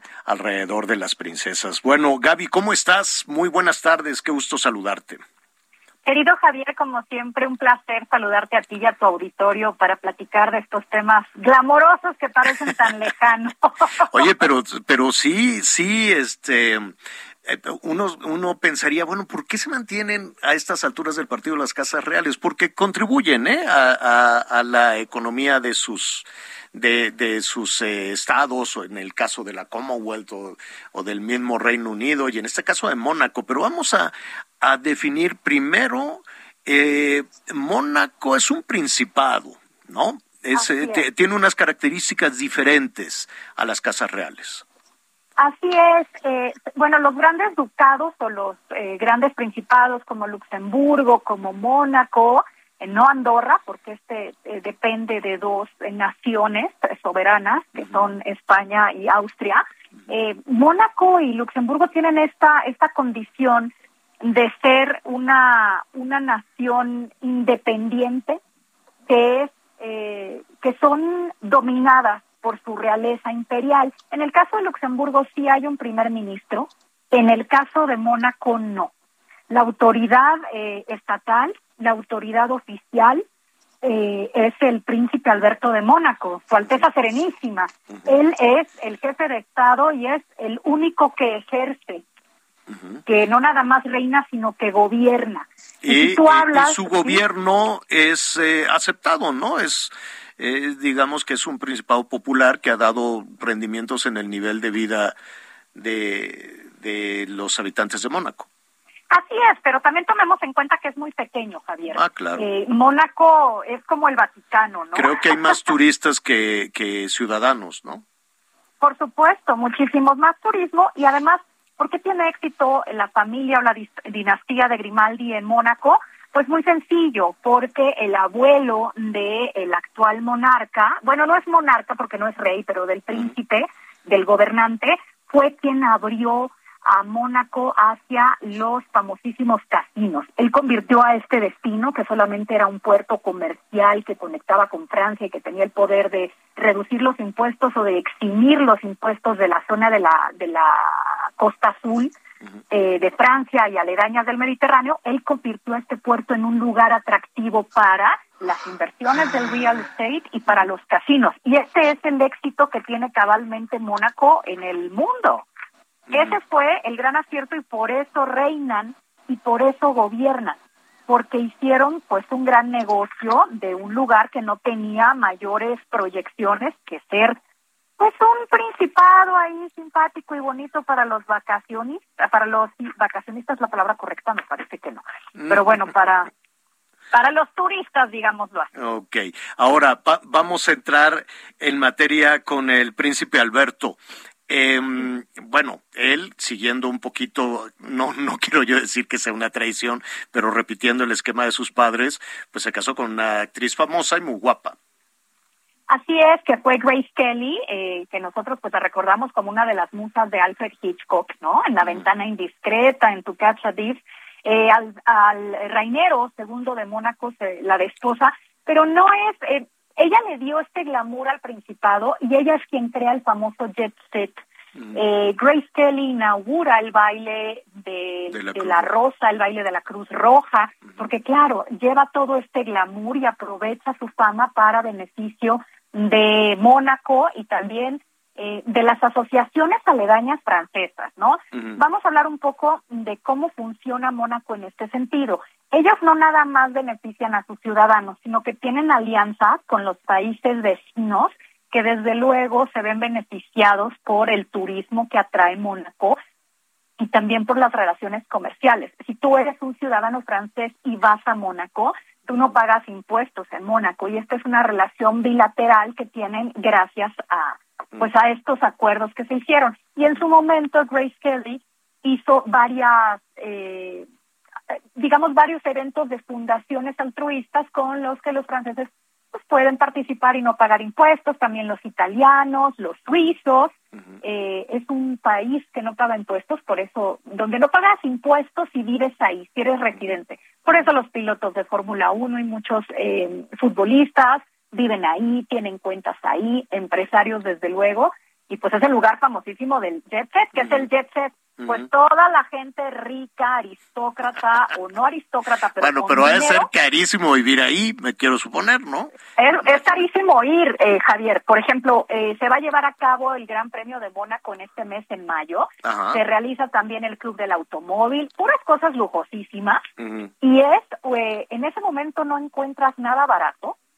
Además de que en Mónaco no hay nada barato, no hay nada feo, no existe la pobreza. Válgame. Es un lugar bastante, bastante caro. en Bueno, y con ese entorno tan tan a todo dar, tan de lujo, de tanta felicidad, como que ¿por qué se quiere divorciar el, el príncipe?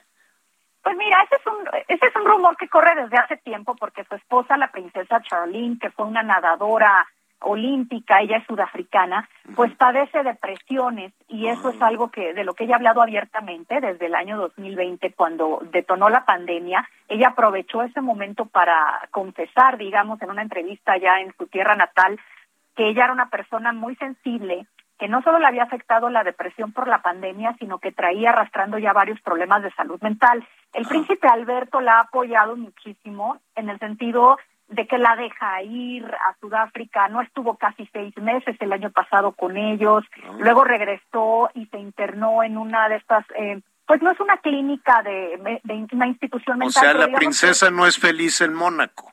eso es lo que se maneja. Ah. Ella abiertamente nunca lo ha dicho, pero desde que se casaron en 2011 le llaman los medios eh, europeos la princesa triste. Para que veas que no todo es dinero en la vida. No todo es dinero en la vida, Javier, pero además, mira, te voy a decir una cosa. Es la princesa triste, pero como yo decía en mi videoblog en El Principado, que los invito a verlo, ella es la princesa lista. No Ajá. existe una princesa monarca, duquesa o similar que haga lo que le dé la gana en Europa más que ella, ¿eh? Así de ahorita vengo, voy a casa de mis papás, no me molesten, ya, ya háganle como puedan. Ajá. O sea, no hay manera. Bueno, pero no hace nada malo, pues. Nada más dice, no, me quiero ir a Sudáfrica. O bueno, no sabemos, ¿no? Eso hace. Y además te quiero decir que es una es una chava joven, tiene 42 años, es una mujer muy inspiradora, es vegetariana, es eh, activista por los derechos de los animales y en Sudáfrica particularmente preside una fundación para proteger al rinoceronte blanco. Y una de las cosas que ella hace con, con su fundación es descornarlos, Javier. Ah, Es decir, se buscan a los rinocerontes bebés, les reducen los cuernos de marfil para evitar así la caza ilegal. Entonces parecería una ambivalencia, ¿no? Que al querer proteger a estos animales los mutiles, pero esa es la única manera en la que pueden evitar que sean asesinados incluso los rinocerontes bebés para que les quiten los cuernos de marfil en el mercado negro. Y todo esto lo hace ella, recauda dinero para eso. Así que no nada más se ocupa de Mónaco y de la gente rica de allá, Sí. sino que se ocupa de su propio país y bueno, es, es una de las personalidades o de los personajes pues, más bonitos que hay en la realeza. Pues ojalá el matrimonio siga, ¿no? Porque luego son, pues, verdaderos, este, escándalos. Aunque ha sido una familia, bueno, lo- lo- los, los, eh, digamos que esta generación, Alberto y sus hermanas, andaban en el relajo todo el tiempo, ¿no? Batalló mucho la mamá y el papá, pero eso será un segundo set. capítulo. ¿Eh? En el, en el jet set, y luego si quieres platicamos de los hijos ilegítimos de Alberto, tres. Dios, es cierto. Bueno, te digo que Que le rascas tantito a la realeza y sale algo. Yo te agradezco muchísimo. Este, te agradezco muchísimo y además, este, ojalá nos, eh, eh, mira, hay un evento que ya está en puerta, que si no me equivoco, pues ya va a ser en los próximos días, en- no sé si el primero de mayo, que es la gala del Met en Nueva York y que Así es. significa muchísimo para la industria, no es únicamente pues esa escalinata, esa pasarela que tiene que ver con la industria millonaria en la moda, se maneja, es una industria poderosísima. Entonces, más allá del glamour y de los personajes que van ahí este con unos atuendos este en ocasiones estrafalarios, eh, hay mucho hay mucho, mucho dinero de por medio en la industria de la moda, que parece una frivolidad, pero mira, genera, mueve una cantidad de dinero impresionante, que estuvo por ahí también Muchísimo dinero. atorada con, con la pandemia, pero ¿qué te parece si hablamos de eso? Ya, ya viene Claro este, sí. este, esta gala del Met, ¿no? Así lo haremos, así lo platicamos con gusto, Javier, y bueno. pues, Danos lo tus redes eh, y cómo te seguimos. Claro que sí, me encuentran en Twitter y en TikTok como arroba el Principado y en Instagram y Facebook como Gabriela Morales Casas. Bueno, Gabriela con doble L. Gaby, te agradecemos como siempre. Gracias. Gracias a ti, Javier. Un abrazo. Ya casi, ya, gracias, Gaby. Ya casi nos vamos. Va a llover en muchos lados. No sé si por allá en el sureste seguirá la lluvia, Miguelón. Eh, pues sí les va a llover también, ¿no? Y además déjeme decirle, déjeme decirle eh, rápidamente que ya se va a presentar la lista de los huracanes de la temporada. Mañana vamos a ver cómo vienen eh, la temporada de huracanes para el Atlántico, para el Pacífico también. Y nada más le adelanto, hubo un huracán, ya ve que les ponen eh, diferentes eh, nombres con anticipación, pero hay un huracán que ya lo hay un nombre que ya lo borraron de la lista. Aida o Ida, como usted le quiere decir, Ida o Aida, Aida, este fue feroz allá en los Estados Unidos, en la costa atlántica de, de, los Estados Unidos. Entonces, como se portó tan mal Aida, dijeron, ¿sabes qué? En castigo te borramos de la lista. Entonces ya, ya no, no, se va a poder repetir ese nombre. Eso es lo que está anunciando la Organización Meteorológica Mundial. Dice el comité, ¿sabes qué? Vamos a suprimir mi francés no es muy bueno, pero dice que vamos a suprimir el nombre de AIDA de la lista que se utilizan para los ciclones tropicales del Atlántico eh, a propósito de los daños que provocó en los Estados Unidos en 2021. Nombre, lo de, de, francés, fíjate, qué cachetón, ¿no? Qué bien. Oye, Javier. Eo, ¿qué pasó? Oye, que decías, este, perdón, que me preguntabas del sureste del país. Precisamente hemos estado batallando con el internet porque desde ayer por la noche estamos con lluvia, estamos con vientos. En este momento que estoy transmitiendo, hoy me encuentro en la zona de solidaridad en Playa del Carmen. Está lloviendo, Javier, está lloviendo y está lloviendo bastante fuerte. Sí, aquí en el sureste todavía se prevé que en las próximas horas sigamos con lluvias intensas. O sea, no es chipi chipi. No, no, está lloviendo.